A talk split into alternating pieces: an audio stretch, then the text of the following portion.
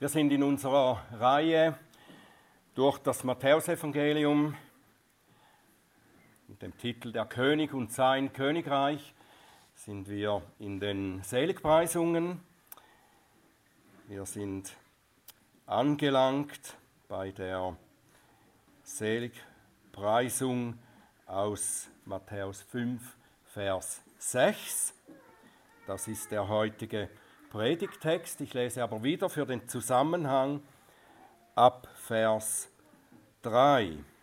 Matthäus 5, Vers 3 bis 6 und Vers 6 ist dann der Predigtext. Glückselig die Armen im Geist denn ihrer ist das Königreich der Himmel. Glückselig die Trauernden, denn sie werden getröstet werden. Glückselig die Sanftmütigen, denn sie werden das Land oder die Erde erben. Glückselig die nach der Gerechtigkeit hungern und dürsten, denn sie werden gesättigt werden. Himmlischer Vater, wir danken dir für dein Wort, das du uns gibst, worauf wir immer wieder zurückkommen können und deine Stimme daraus hören können. Bitte lass uns jetzt aufmerksam sein darauf und lass uns erkennen, verstehen, was du uns zu sagen hast.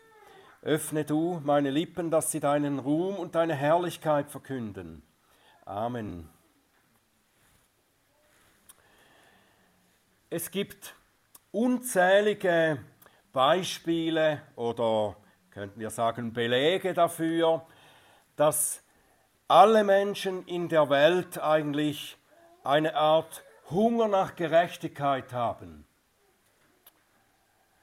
Wir sehen das vielleicht etwas deutlicher noch, wenn Krisen aufkommen, wo die Gerechtigkeit dann eine Rolle spielt wie zum Beispiel die Kriege momentan, die Kriege in der Welt vielleicht etwas näher, die Kriege in der Ukraine oder in Israel, Palästina. Kaum jemand, der nicht eine klare Meinung dazu hat, was daran gerecht ist und was nicht. Welcher der Opponenten, der Gerechte und welcher der Ungerechte ist. Wir haben so einen moralischen Kompass in uns, der auf die Gott-Ebenbildlichkeit zurückgeführt werden kann. Wir, das ist zwar korrumpiert, aber wir haben noch so einen Kompass dafür, was Gerechtigkeit eigentlich ist. Und wir sehnen uns stets nach Wiederherstellung der Gerechtigkeit. Ein anderes Beispiel, das mir oft, äh, das ich oft erlebe, dieses, dieses Sehnen nach Gerechtigkeit, ist äh, in den Filmen, die wir zu sehen bekommen. Allen voran vielleicht die Kriminalfilme oder die Filme, in denen jemand Rache übt. Da spielt die Gerechtigkeit eine Rolle. Wir wollen sehen, wie Gerechtigkeit wiederhergestellt wird. Ich schaue mir sehr gern Krimis an. Anwaltskrimis, Gerichtsszenen, wo es um die Gerechtigkeit geht. Die Gerechtigkeit muss siegen. Ich sehne mich danach. Vielleicht weniger diese Rachefilme, aber solche Krimis, wo, wo es klar ist, wer der Gute und wer der Böse ist und wo am Ende der Gute gewinnt, natürlich auch wenn der Verlauf der Geschichte oft nicht so ganz der Realität entspricht und das etwas zu leicht geht, dass am Ende der Gute gewinnt. Aber ich liebe es, wenn am Ende die Gerechtigkeit wieder in der Balance ist. Und ich glaube von mir selbst sagen zu können, dass ich ein feines Gespür habe für Gerechtigkeit. Ich kann es nicht ausstehen, wenn jemand ungerecht behandelt wird. Ich hungere und dürste nach Gerechtigkeit. und ich nehme an, dass es euch allen auch so geht, ist dies also die Voraussetzung, um, wie Jesus hier sagt, gesättigt, befriedigt zu werden? Sind wir alle deshalb diejenigen, denen die Verheißung Jesu gilt? Wer hungert und dürstet nach Gerechtigkeit, der wird gesättigt werden. Es ist ohne Zweifel so, diese Welt ist nach dem Sündenfall ein Ort der Ungerechtigkeit, wo Ungerechtigkeit herrscht. Wir haben Hunger und Durst, wenn uns Essen und Trinken fehlen, weil die Gerechtigkeit fehlt, hungern und dürsten wir auch nach ihr. Und wir sehen dieses Mangelleiden an allen Stellen in der Bibel. Allen voran sind es vielleicht die Psalmen, die den Mangel an Gerechtigkeit in der Welt auch reflektieren, oder nicht? Wo die, die Psalmdichter schreien nach Wiederherstellung der Gerechtigkeit.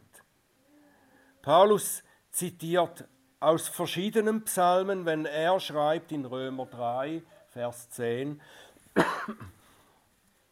da ist kein Gerechter, auch nicht einer, da ist keiner, der verständig ist, da ist keiner, der Gott sucht, alle sind abgewichen, sie sind allesamt untauglich geworden, da ist keiner, der Gutes tut, auch nicht einer, ihr Schlund ist ein offenes Grab, mit ihren Zungen handeln sie trügerisch, Otterngift ist unter ihren Lippen, ihr Mund ist voll Fluchens und Bitterkeit, ihre Füße sind schnell, Blut zu vergießen, Verwüstung und Elend ist auf ihren Wegen, und den Weg des Friedens haben sie nicht erkannt. Die Gläubigen leiden darunter, dass diese Welt und ihre Bewohner so ungerecht sind. Wir haben vor einiger Zeit auch das Buch Habakkuk studiert. Vielleicht erinnert ihr euch noch an einiges daraus. Auch da sehen wir dieses Sehnen, Hungern und Dürsten nach Gerechtigkeit, das für Habakkuk in seiner Zeit unerfüllt bleibt. Wie lange, Herr, rufe ich schon um Hilfe und du hörst nicht? Wie lange schreie ich zu dir, Gewalttat, doch du rettest nicht? Warum lässt du mich Unrecht oder Ungerechtigkeit sehen und schaust dem Verderben zu, so dass Verwüstung und Gewalttat vor mir sind, Streit entsteht und Zank sich erhebt? Auch Asaf, der Psalmist, ruft ähnlich aus. Psalm 23 ab Vers 6. Es umgibt sie Hochmut wie ein Halsgeschmeide, Gewalttat umhüllt sie wie ein Gewand, es tritt aus dem Fett heraus ihr Auge. Sie fahren daher in den Einbildungen ihres Herzens, sie höhnen und reden in Bosheit Bedrückendes, von oben herab reden sie, sie setzen in den Himmel ihren Mund und ihre Zunge ergeht sich auf der Erde. Deshalb wendet sich dorthin sein Volk, denn Wasser in Fülle wird bei ihnen geschlürft. Ja, sie sprechen, wie sollte Gott es wissen? Gibt es ein Wissen beim Höchsten? Siehe, dies sind Gottlose und immer sorglos erwerben sie sich Vermögen. Solche Ungerechtigkeit. Und ich glaube, es ist niemand hier unter uns, der sich diesen biblischen Schreibern und Betern und ihrer Klage nicht anschließen würde. Und nicht nur unter uns Gläubigen ist das so. Wenn wir mit Menschen sprechen, die nicht einmal unseren Glauben teilen. Sie teilen dieselbe Sehnsucht nach Gerechtigkeit in der Welt. Und darum verurteilen sie auch wie wir die Ungerechten und die Selbstherrlichen dieser Welt. Sind sie wie wir deshalb alle Empfänger der Verheißung, dass unser Hunger und Durst nach Gerechtigkeit gesättigt werden wird? Ich bin sicher, dass ihr, so wie ich, auch glaubt, dass das nicht der Fall ist. Wenn wir etwas mehr wissen darüber, wie Paulus da im Römerbrief, wo wir gelesen haben, oder Asaf im Psalm 73 oder Habakkuk, wie sie uns als Leser dann weiterführen, dann wissen wir, dass es nicht einfach um jedes, dass nicht jedes Sehnen nach mehr Gerechtigkeit gestillt wird. Es braucht eine bestimmte Erkenntnis, die das Hungern und Dürsten in der richtigen Weise ausmacht und prägt. Es ist ein ganz bestimmtes Hungern und Dürsten nach einer bestimmten Gerechtigkeit. Es ist genau gesagt Selbsterkenntnis, die nötig ist. Es geht da mehr um unsere Gerechtigkeit. Und manchmal scheint diese Selbsterkenntnis sogar bei Nichtchristen durchzukommen. Ich wurde vor vielen Jahren aufmerksam auf einen interessanten Liedtext, ein Liedtext der äh, Band Supertramp. Die Jüngeren unter euch kennen die vielleicht nicht mehr oder nicht so gut. Das Lied, das ich meine, heißt äh, Crime of the Century, das heißt Verbrechen des Jahrhunderts. Und da handelt, das Lied handelt von dieser Empörung über die Ungerechten in dieser Welt. Und ich habe einen Teil daraus, so den letzten Teil dieses Textes, äh, versucht so sinngemäß zu übersetzen. Es ist sehr poetisch formuliert. Und da hören wir, kommt und schaut hin, wie sie das Universum vergewaltigen, wie sie darin immer schlimmer werden. Wer sind diese Menschen der Lust, Gier und Ruhmsucht? Reißt ihnen die Masken ab und lasst uns sehen. Wer? Oh nein, das darf nicht wahr sein. Was? Es sind du und ich. Finde das bemerkenswert, wenn ein Nichtchrist zu der Erkenntnis kommt, dass es nicht nur die anderen sind, die schuld daran sind, dass Ungerechtigkeit in dieser Welt herrscht, sondern dass er selbst maßgeblich daran beteiligt ist. Aber dieser äh, Schreiber des Liedes, Roger Hodgson, der Dichter, er ist nicht weit genug gegangen. Das Lied endet lediglich mit dem Bedauern, dass es so ist, wie es ist. Ja, es sind du und ich. Das darf doch nicht sein. Ja, es genügt nicht, dass wir einfach sagen, ich bin auch mitschuldig, dass diese Welt kein gerechter Ort ist. Das genügt nicht. Ich möchte in Erinnerung, Erinnerung rufen, dass alle Seligpreisungen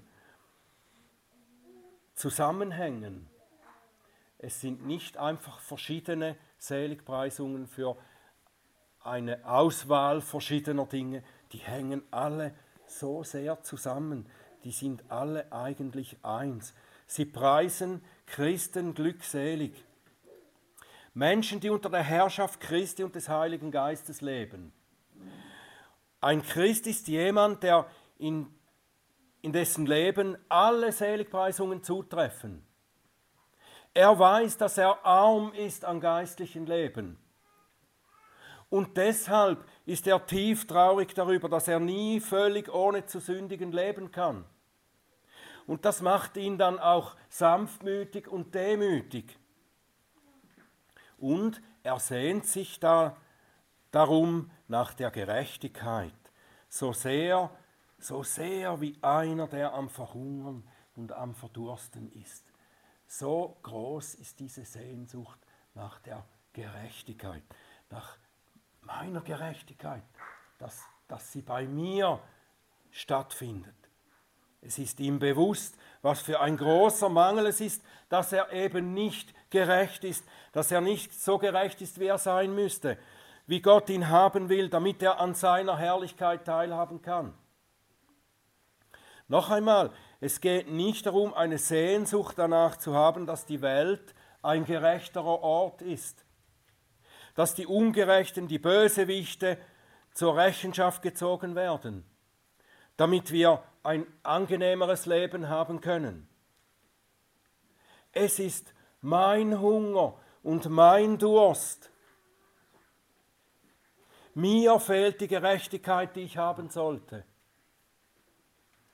Dieser Hunger und Durst ist derselbe, dasselbe, was Jesaja empfand, als er den Herrn in seiner Herrlichkeit auf dem Thron sah und ausrief: Wehe mir! Ich bin verloren! Ich bin ein, ein Mann mit unreinen Lippen. Da spricht er über seine Sünde, die dann in seinem Herzen, die in seinem Herzen ist und aus seinem Mund herauskommt.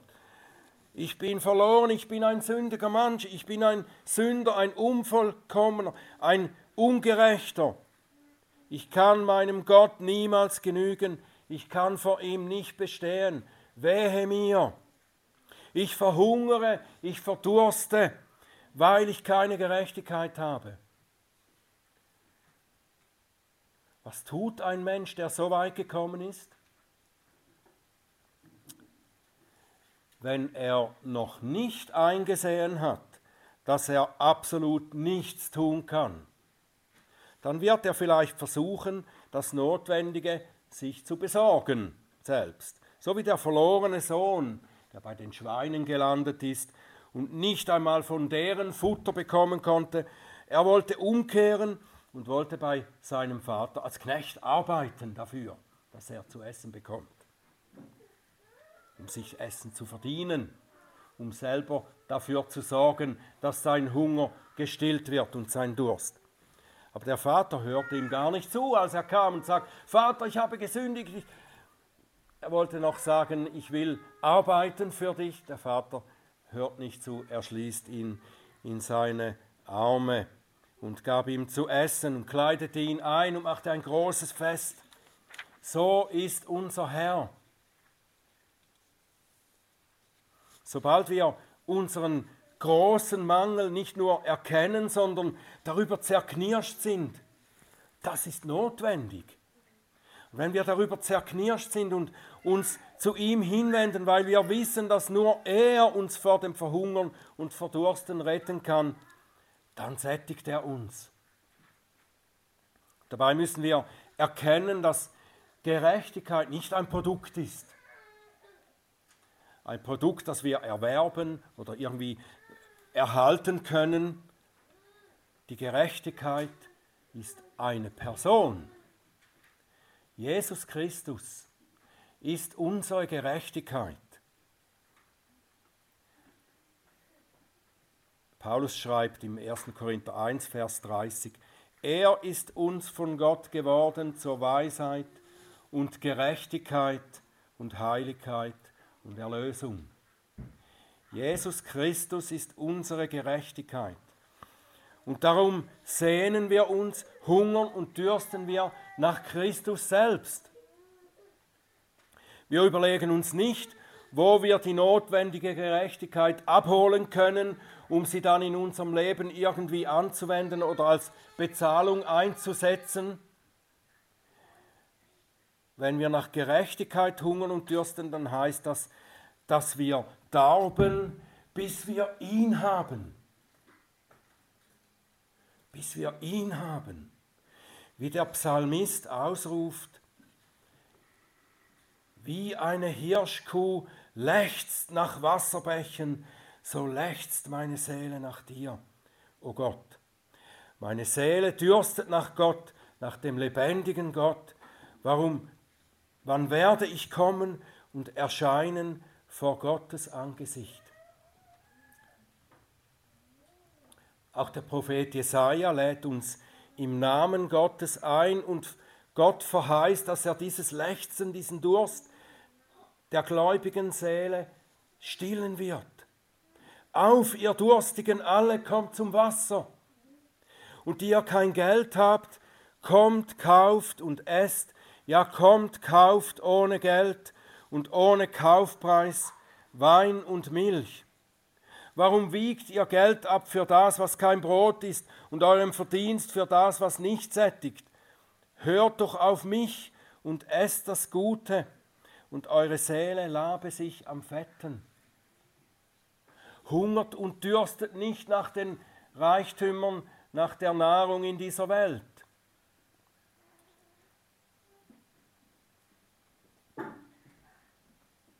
Diese Verheißung, die ist aus Jesajas Perspektive auf die Zukunft ausgerichtet.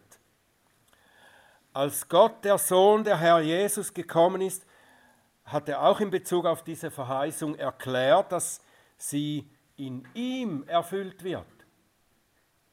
Und darum ruft er allen zu in Johannes 7, Vers 37, wenn jemand dürstet, so komme er zu mir und trinke. Ich bin es. Er ist derjenige, der uns sättigen wird. Und er tut das nicht nur so, dass es gerade so reicht. Er gibt uns, sättigt uns im Überfluss. Er hat uns das als Bild auch gezeigt, als er mit ein paar wenigen Fischen und Broten eine Menge von Tausenden gesättigt hat und das so, dass danach mehr übrig blieb, als sie vorher hatten. Und so sagt er auch, als er auf diesem Fest in Jerusalem ausruft, wenn jemand dürstet, komme er zu mir und trinke, sagt er anschließend, wer an mich glaubt, wie die Schrift gesagt hat, aus dessen Leib werden Ströme lebendigen Wassers fließen. Er sättigt im Überfluss. Ich bin gekommen, damit sie Leben haben und es im Überfluss haben.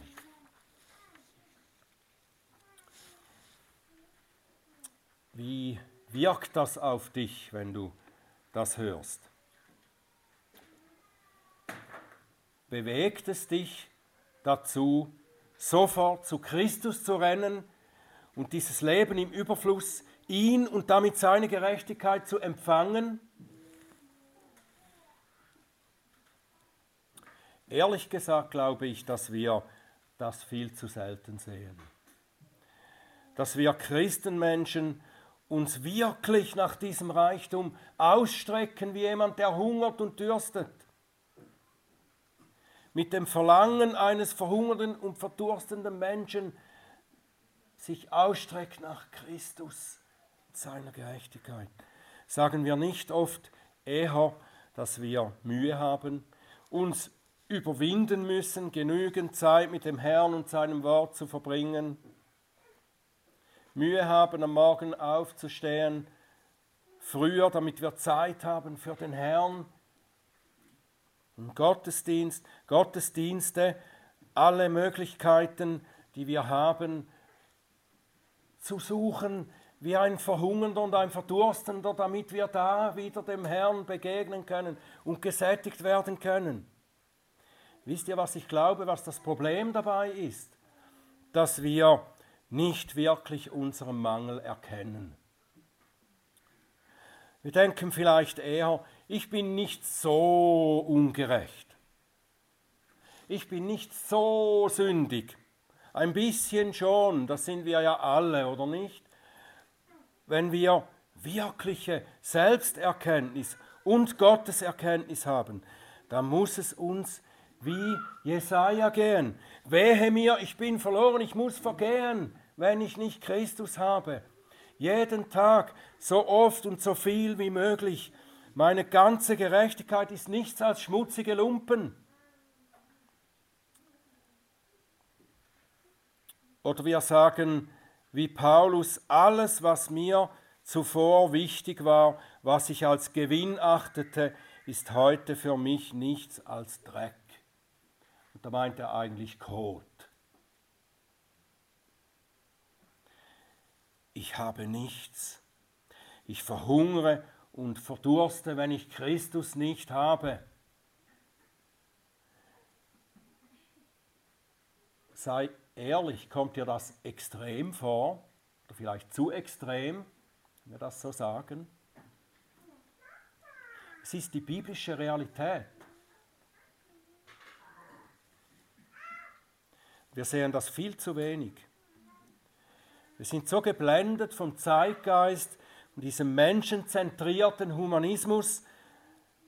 Wir halten uns noch viel zu gut.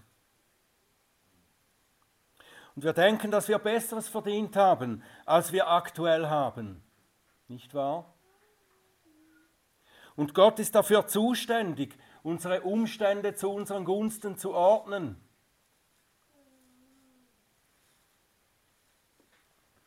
Und darum kennen wir nicht wirklich diesen Hunger und Durst nach Gerechtigkeit.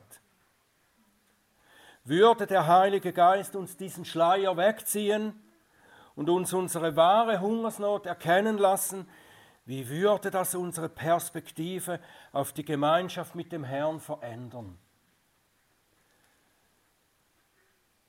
Aber wenn wir nicht hungrig und durstig sind, wenn wir unsere geistliche Armut nicht erkennen, wenn wir keine wirkliche Trauer darüber verspüren, dass wir kein bisschen gerecht sind, dann wird es wohl eine mühsame Sache bleiben, dass wir uns Zeit für den Herrn sein Wort, Zeit für echte Gemeinschaft mit ihm, Gemeinschaft der Heiligen, dass wir uns das nehmen müssen, sollten.